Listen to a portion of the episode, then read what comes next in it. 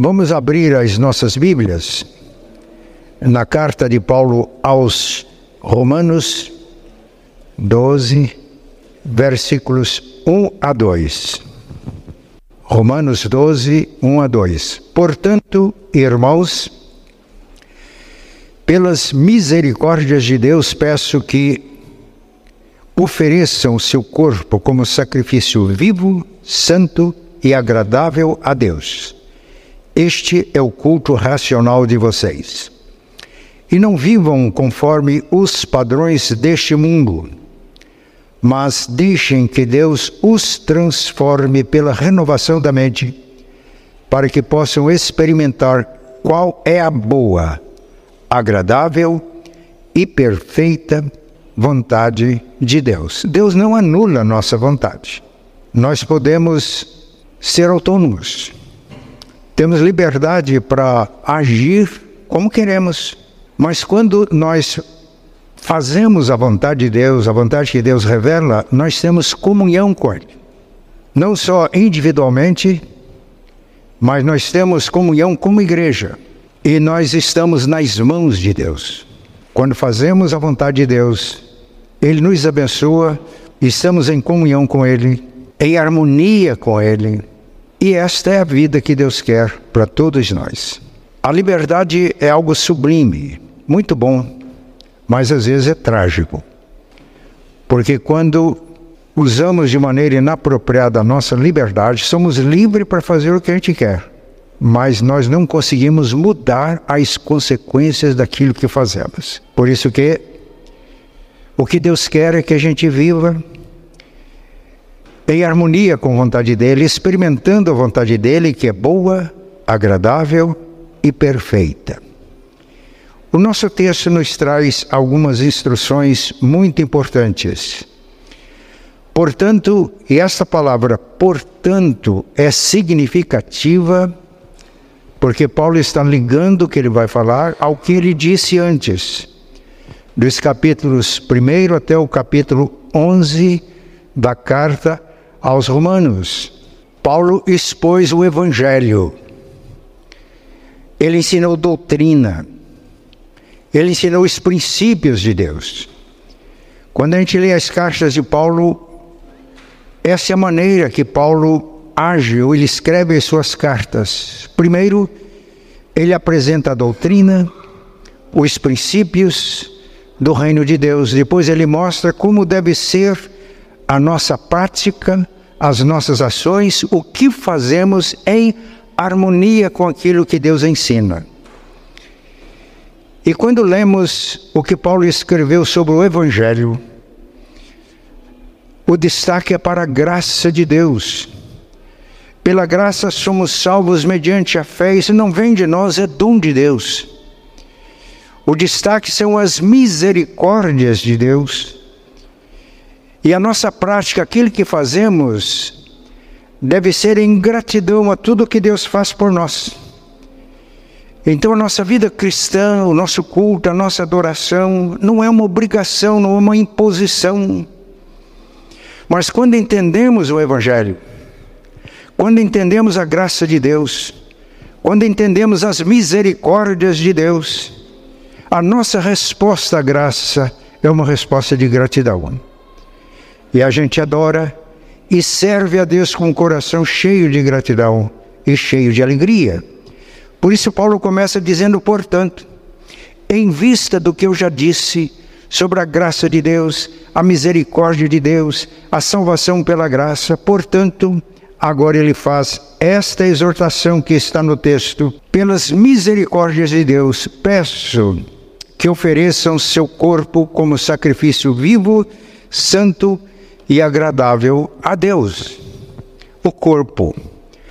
E tudo aquilo que fazemos através do corpo deve ser ato de culto e de adoração, não como cumprimentos de deveres religiosos, de rituais religiosos, mas como expressão de gratidão, de uma resposta ao grande amor de Deus por nós. A Bíblia diz que o nosso corpo é templo do Espírito Santo. Paulo, na carta aos Romanos, capítulo 6, ele diz que antes, quando nós vivíamos de acordo com os padrões do mundo, nós entregava, entregávamos os membros do nosso corpo como instrumento para o pecado. Mas agora em Cristo, salvos pela graça, nós entregamos o nosso corpo e os membros do nosso corpo como instrumento de justiça. Entregar o nosso corpo como um sacrifício vivo, santo e agradável a Deus significa nós nos entregarmos a Deus. Entregar o nosso corpo e tudo que nós fazemos por meio do nosso corpo como sacrifício vivo, santo e agradável a Deus por causa das misericórdias de Deus para conosco. Eu disse que nós entregamos o nosso corpo como sacrifício e tudo que fazemos através do corpo. Como nós olhamos os nossos olhos. Jesus lembrou um mandamento que está no livro de Êxodo: Não adulterarás. Ele, porém, todo aquele que olha para uma mulher com intenção impura no coração já adulterou. Como olhamos o que olhamos? Muitos lutam com o problema da pornografia e, através dos olhos, vão alimentando desejos distorcidos no coração, isso traz grande prejuízo. Como olhamos, a Bíblia diz que o diabo levou Jesus a um alto monte e mostrou todos os reinos deste mundo e as glórias deste, destes reinos, e diz: Tudo isso eu te darei se prostrado me adorares. Os reinos do mundo, as glórias do mundo. O diabo procura fascinar as pessoas com isso, o poder, o que fazemos? As mãos, elas são sinônimo de serviço. Domingo passado nós lemos o texto no qual Jesus lava os pés dos discípulos. E ele diz: Vocês me chamam de Senhor e Mestre, estão certos, eu sou, se eu sendo Senhor e Mestre, lavei os pés de vocês, vocês devem lavar os pés uns dos outros. As nossas mãos devem ser consagradas para servir, para abençoar, jamais para amaldiçoar. A nossa boca. O livro de Provérbios diz que a boca do justo é medicina.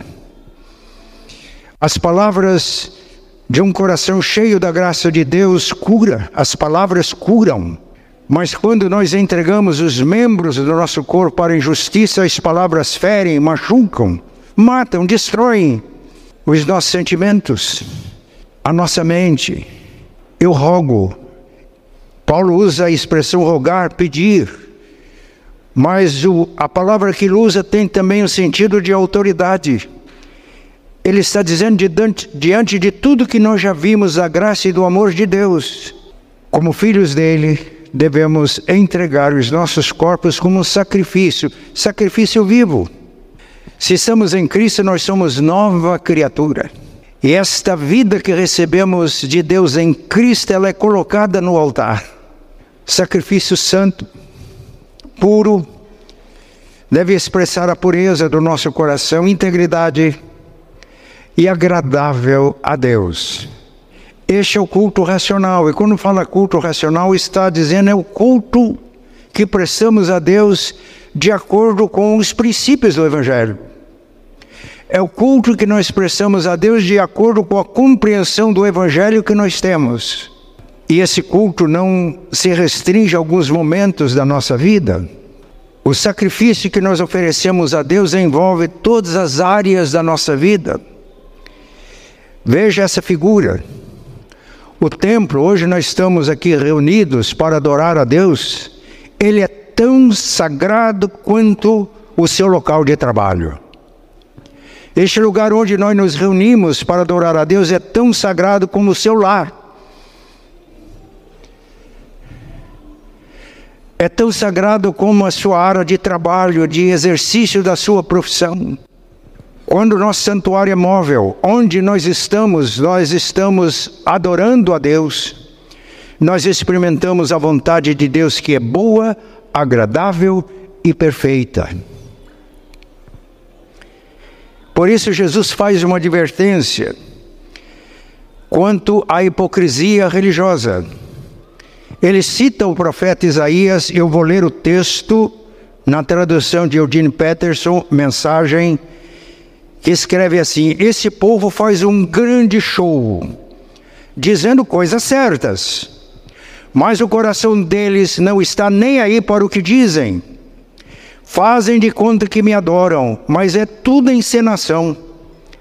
Eles me usam apenas como desculpa para ensinar o que se adapta ao seu gosto.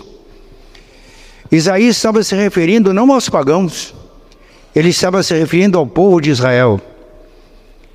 E essa palavra é uma advertência para nós outros. Se a gente reúne na igreja, no, no templo, domingo e canta louvores a Deus, mas nos demais dias da semana a gente vive como vivem os mundanos, isso é pura hipocrisia. E um dos maiores problemas da religião é o problema da hipocrisia. Paulo adverte sobre o perigo de nós mostrarmos aparência de piedade, mas negarmos a eficácia da piedade. Nós vivemos a boa, perfeita e agradável vontade de Deus quando nós no nosso trabalho, nos nossos relacionamentos, na casa, no trabalho, nós temos a mesma atitude, o mesmo espírito de adoração que nós temos no templo. Mas o texto diz: E não vos conformeis com este mundo, mas transformai-vos pela renovação da vossa mente, para que experimenteis a boa, perfeita e agradável vontade de Deus. Mente renovada. A transformação é pela renovação da mente. Agora eu gostaria que nós entendêssemos alguma coisa aqui. Vamos prestar muita atenção. O Novo Testamento foi escrito em grego e ele usa duas palavras que são traduzidas na nossa língua como novo. Primeiro é a palavra neos. É o novo em relação ao tempo. Se eu digo que essa Bíblia é nova, é porque ela foi feita há pouco tempo. Mas a outra palavra é a palavra kainos, que é novo em relação à natureza, ao caráter. E o verbo que é usado, renovação da mente, a palavra kainos está na raiz desse verbo. A mente renovada é aquela mente que, pela graça de Deus, se torna nova, adquire uma nova natureza Olha o que Paulo escreveu na segunda carta aos Coríntios 5,17: Se alguém está em Cristo, é nova criatura. As coisas velhas passaram, tudo se fez novo. Em Cristo nós somos renovados dia a dia. Na segunda carta de Paulo aos Coríntios, capítulo 4, versículo 16, ele diz: Mesmo que o nosso exterior, o nosso corpo se corrompa, fique velho, o nosso interior, o nosso espírito, ele está se referindo a quem está em Cristo, renova dia a dia. Este é o novo, não novo apenas em relação ao tempo, mas ao caráter, à natureza. Em Cristo nós temos a natureza divina. É isso que Pedro nos ensina na sua carta. Na primeira carta de Paulo aos Coríntios, capítulo 2, ele diz que o homem natural não entende as coisas de Deus, porque as coisas de Deus se discernem espiritualmente. Mas o homem espiritual discerne, entende. E Paulo diz: porque nós temos a mente de Cristo. Essa renovação, ela acontece na nossa mente, é onde o Espírito Santo atua, age. Na segunda carta de Paulo aos Coríntios, no capítulo 3, versículo 19, eu vou ler aqui na nova versão transformadora. 2 Coríntios 3,18: Portanto, todos nós, dos quais o véu foi removido, podemos ver e refletir a glória do Senhor. E o Senhor, que é o Espírito, nos transforma gradativamente à sua imagem gloriosa, deixando-nos cada vez mais parecidos com Ele. Essa renovação é a nova natureza que temos em Cristo e que ela se desenvolve constantemente. E para experimentar a boa, agradável e perfeita vontade de Deus é preciso que a gente renove o nosso pensamento. Aliás, na Bíblia, arrependimento é mudança de mente. É ver as coisas, o mundo, as pessoas como Deus vê, como Cristo vê. E o texto diz que, sendo renovados dia a dia, nós vamos nos estar parecendo cada vez mais parecidos com Ele. Crescendo nessa nova vida que nós temos em Cristo Jesus. Mente renovada, vida transformada. Então, Paulo nos adverte para que não nos amoldemos aos padrões mundanos. Não vos conformeis com este século, mas transformai-vos pela renovação da vossa mente. E aqui a gente precisa distinguir também. Nós temos duas palavras que são nas raízes dos verbos traduzidos por acomodação e transformação. Primeiro é a palavra grega morfé, que fala da forma essencial, interna. E outra esquema, da forma externa, que é mutável. Eu sou um ser humano. E isso não muda. Mas a minha, o meu esquema de quando eu tinha 20 anos de idade é muito diferente do que eu tenho hoje. Isso muda. Isso muda. A vida de um mundano é muito diferente da vida de um discípulo de Jesus. Porque não é a forma externa, mas é aquilo que ele é essencialmente. Acomodação, Jesus disse: Não vos acomodeis com este século, não vos amoldeis aos padrões mundanos. Isto é, não entrem na forma deste mundo a forma deste mundo. E conformar significa pegar a forma da forma.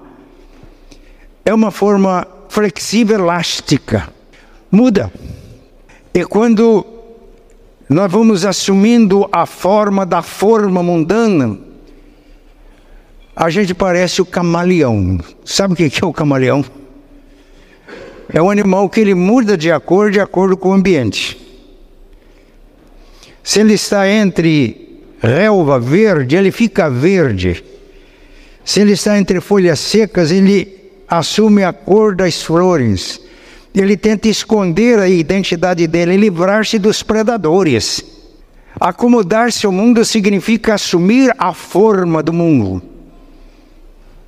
Significa moldar-se aos padrões mundanos significa valorizar aquelas coisas que passam. Observem, eu vou citar mais uma vez o texto que eu citei domingo passado. O diabo levou Jesus para um alto monte, mostrou-lhe os reinos deste mundo, as glórias e riquezas desses reinos, e disse: Tudo isso eu te dou, se prostrado me adorar. Primeiro, é uma grande fake news do diabo. Ele não é proprietário de nada, o diabo é pura e simplesmente usurpador. Mas reinos deste mundo e glórias deste mundo passam. Quando a gente lê a história, a gente lê dos grandes impérios que surgiram, desenvolveram, cresceram e desapareceram. O grande império da Babilônia.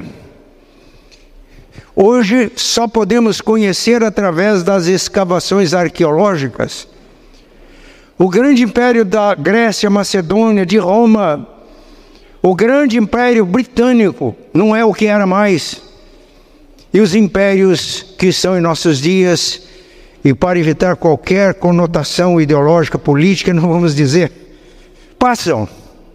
E João, na sua primeira carta, diz: porque tudo aquilo que o mundo apresenta como atrativo, os desejos do mundo, a soberba da carne, a fascinação pelas riquezas, tudo isso passa. O mundo passa com tudo isso, mas o que faz a vontade de Deus permanece para sempre.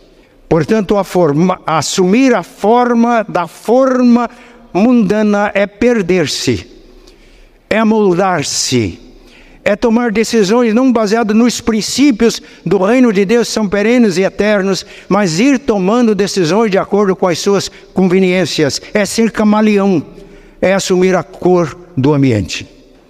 Mas a transformação, a palavra que está na origem é morfê, é a forma essencial, não é o esquema, é a forma essencial, é metamorfose, é mudança de dentro para fora. Transformai-vos pela renovação da vossa mente, para que experimenteis qual seja boa, agradável e perfeita vontade de Deus. Eu vou ilustrar. Na década de 70, eu assinei o Jornal Batista. E tinha uma coluna, se não me engano, do pastor J. Reis Pereira. Todos os números do Jornal Batista, ele relatava uma experiência dele como pastor. Numa das edições do jornal, ele contou a experiência de um jovem discípulo de Jesus que saiu de uma cidade do interior e foi para uma cidade grande, uma capital, para estudar. E lá, ele foi morar numa república. E todos os seus colegas de república eram mundanos. E a vida daquele jovem que vivia os princípios do reino de Deus e que se transformava pela renovação da mente, transformando-se de dentro para fora, incomodava, julgava a vida dos seus companheiros. Eles tentaram influenciar aquele moço, mas eles tentaram corrompê-lo. Um dia, quando ele saiu do seu quarto, eles colocavam, colocaram lá uma mulher que tinha toda a habilidade para seduzir e ficaram espreitando. Depois de algum tempo, a mulher saiu, ela estava comovida. Ela diz: Vocês não são dignos de conviver com uma pessoa igual essa. Porque aquele moço que nunca deu lição de moral para os seus companheiros, ele sempre foi educado, liano na maneira de tratar os seus companheiros.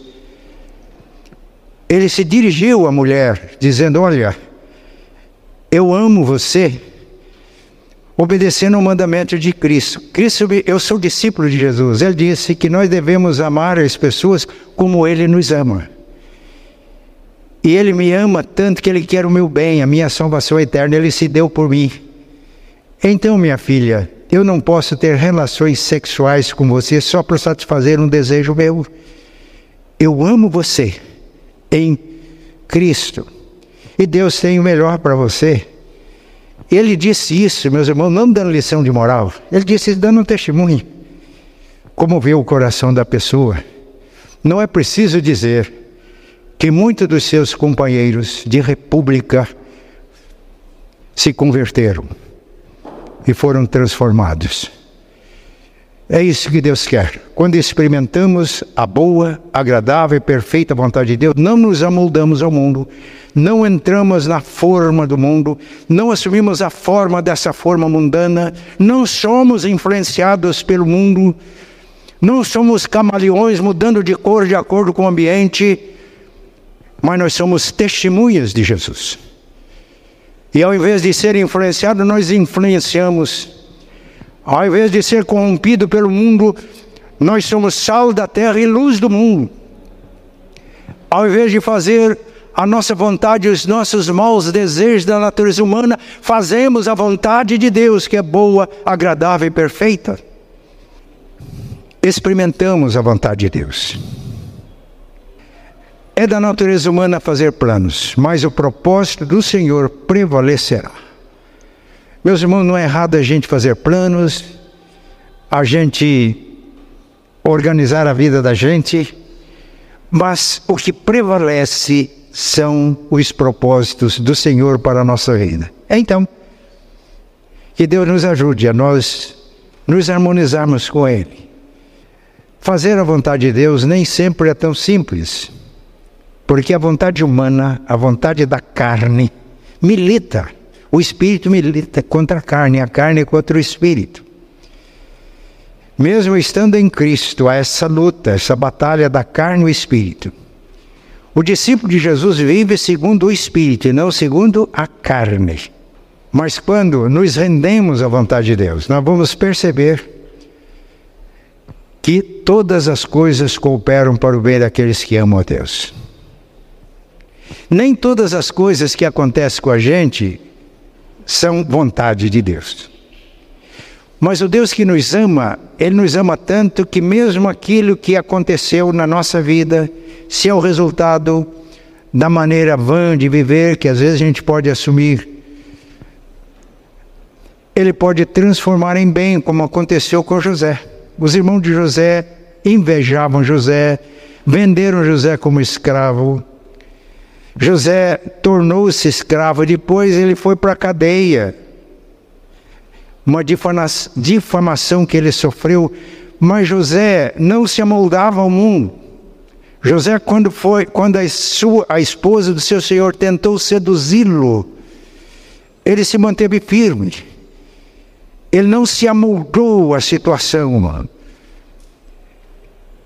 Foi preso por causa disso. Mas Deus permite que um crente fiel seja preso, pode acontecer. Pode acontecer que a nossa fidelidade a Deus, a nossa fidelidade aos princípios do reino, faça com que o mundo se levante contra nós.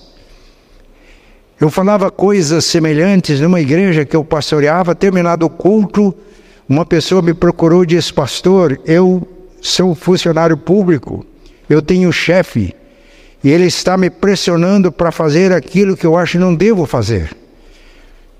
Se eu não fizer, eu vou perder o emprego. O que é que o senhor me diz? Eu me lembro que eu disse para ele, citando, não me lembro quem, se foi Spurgeon ou outro, a fé honra a Deus e Deus honra a fé. Eu disse: honre a Deus, não se amoldando aos padrões mundanos, não fazendo nada para agradar ninguém.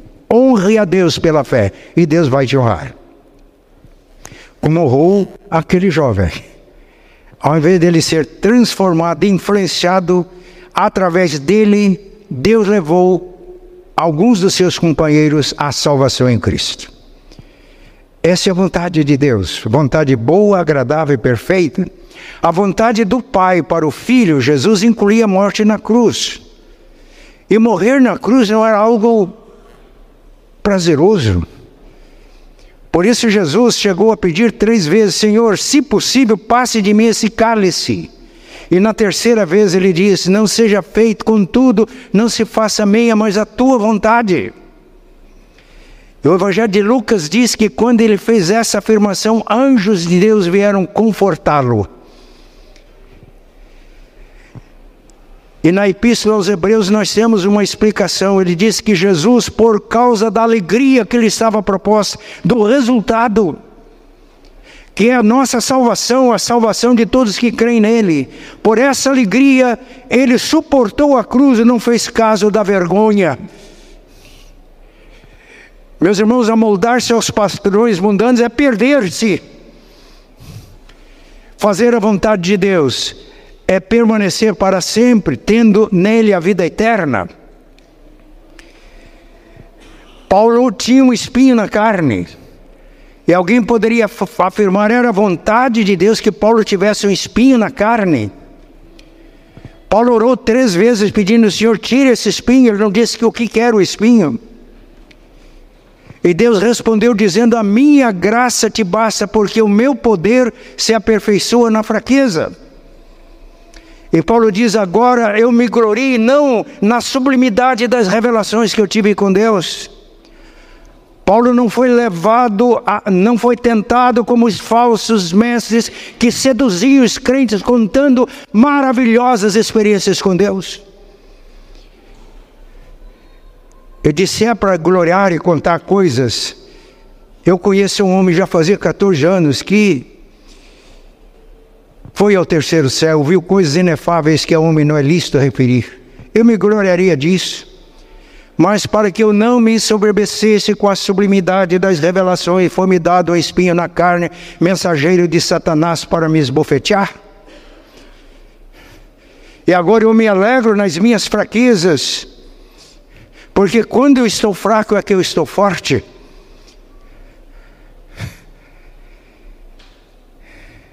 Quando fazemos a vontade de Deus, nós temos condições de nos alegrarmos no sofrimento. Quando o sofrimento é por causa do reino. Porque a presença de Deus conosco. O salmista diz que na presença do Senhor há plenitude de alegria. Por isso que Estevão estava recebendo as pedradas, mas antes da sua morte ele diz: Eu vejo os céus abertos, o filho do homem à direita do Pai. Que Deus nos ajude. A vontade de Deus. Em 2020, quando assumimos aqui, Deus colocou no meu coração como pastor de convidar a igreja para nós orarmos nas terças-feiras pedindo uma jornada feliz. E convidando irmãos para que jejuassem e orassem. Nós estamos no quarto ano. O nosso horizonte aqui como pastor titular da igreja é até 31 de dezembro de 2023. Estamos encerrando uma jornada, mas a jornada vai prosseguir. E o que Deus quer de cada um de nós que está aqui, Deus quer da igreja, é que a gente experimente a vontade dele, que é boa, agradável e perfeita. Então quero convidar a igreja a gente prosseguir orando neste final de ano. Para o próximo ano, eu não sei qual será o, o, o, o plano, mas para esse ano Estamos propondo aqui para os irmãos uma agenda de oração baseada em Mateus 7,7. Peçam e lhe será dado. Busquem e acharão, batam e a porta será aberta para vocês. Com a nossa agenda de oração, pedir a revelação da vontade de Deus para cada um de nós e pedir a revelação da vontade de Deus para a igreja. Os irmãos concordam com essa agenda? Eu estou pedindo isso. Eu estou pedindo que Deus revele a vontade dele para mim neste final de mandato aqui como pastor. Por quê? Se eu estiver em harmonia com ele, eu não vou desperdiçar tempo nem energias fazendo a minha vontade, a vontade da carne. Mas todo o tempo e toda a energia será gasta para fazer a vontade de Deus. Então, Preciso de conhecer os caminhos de Deus, o que, que Deus realmente quer. Os irmãos me ajudam nessa oração? Eu quero ajudar os irmãos também. Buscar a revelação da vontade de Deus. Mas ainda com base em Mateus 7,7, vamos buscar a unidade da igreja nesse propósito. a unidade do conselho da igreja que representa a igreja, nesse propósito. E agora eu vou pedir que toda a igreja ore por nós, pelos pastores e presbíteros, para que Deus nos revele a vontade dele, não só cada um de nós individualmente, mas para nós como igreja. Às vezes, meus irmãos, a gente faz muita coisa que não precisa fazer. E a gente deixa de fazer coisas que deveriam ser feitas. Então, é necessário que a gente tenha consciência plena de qual é a vontade de Deus. Mas ainda a nossa agenda de oração consiste em insistir no pedido do poder do alto para que nós possamos fazer a vontade de Deus. Os irmãos entenderam essa agenda, essa proposta? Então, por uma jornada feliz, a gente está orando desde janeiro de 2020 Vamos nesse final de ano pedir que Deus nos revele a vontade para cada um de nós individualmente, a vontade dele para a igreja como igreja. Vamos buscar a unidade da igreja nesse propósito, de fazer a vontade dele. Vamos pedir, insistir, bater Jesus disse para os discípulos antes da sua ascensão: permaneçam em Jerusalém até que do alto sejam revestidos de poder. Eu quero fazer um convite aos irmãos. Terça-feira a gente jejua e ora. Eu não creio que todos estejam fazendo isso, mas há irmãos que estão fazendo. Eu vou convidar que os irmãos permaneçam fiéis nesse propósito. E quem sentir chamado por Deus, faça isso também. O jejum é uma forma de nós expressarmos a Deus que a vontade dele é melhor do que a nossa vontade. Que nós queremos mais a vontade dele do que a nossa vontade. Os irmãos entenderam? Se você tem problema para jejuar o dia inteiro, precisa de uma orientação médica, faça isso. Se tiver dificuldade para jejuar, um jejum matinal até o almoço.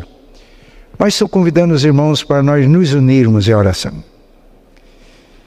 Pedindo a revelação da vontade de Deus, buscando a unidade da igreja no propósito de fazermos o que Deus quer, e batendo na porta da graça, insistindo para que cada um de nós e toda a igreja seja revestida com o poder do alto para fazer a vontade de Deus.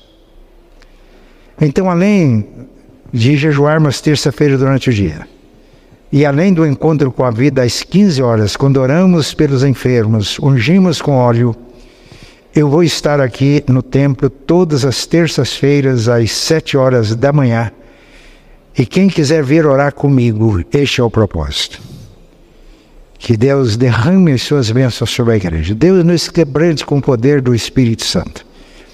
Para que a gente possa submeter a nossa vontade à vontade dele, que é boa, agradável e perfeita. E aí, meus irmãos, à medida que Deus vai nos abençoando, nós vamos também transbordando de alegria. A igreja vai vivendo está descedentando na água, na fonte da água viva que é Jesus. E essa água viva vai se transformando no nosso interior numa fonte que vai jorrando, que vai alcançando vidas. E nós podemos ter uma mudança completa se de todo o coração pedimos que Deus nos revele a sua vontade para cada um de nós e a vontade dele para a igreja como igreja. E se insistirmos pedindo que Deus nos revista com seu poder para que a vontade dele seja feita em nossa vida.